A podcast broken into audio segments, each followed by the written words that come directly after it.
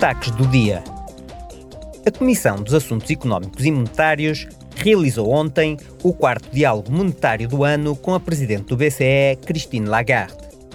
O diálogo monetário realizou-se num momento particularmente difícil, marcado por incertezas e fortes pressões inflacionistas.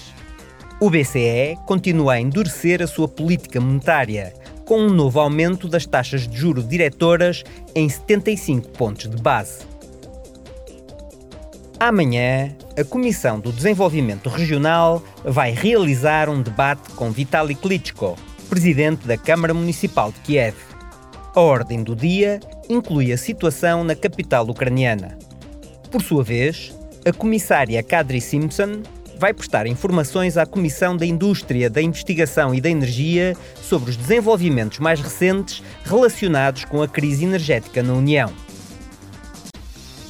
Hoje, a Comissão Especial sobre a Pandemia de Covid-19 vai continuar a reunir conhecimentos especializados e a ouvir testemunhos relativos ao impacto socioeconómico da pandemia. Os deputados vão centrar-se na perspectiva de género e em como as restrições afetaram as mulheres e analisar o impacto da pandemia nas pessoas vulneráveis. Vão centrar-se igualmente nos mecanismos de apoio da UE atualmente em vigor podem ser acionados em caso de nova pandemia.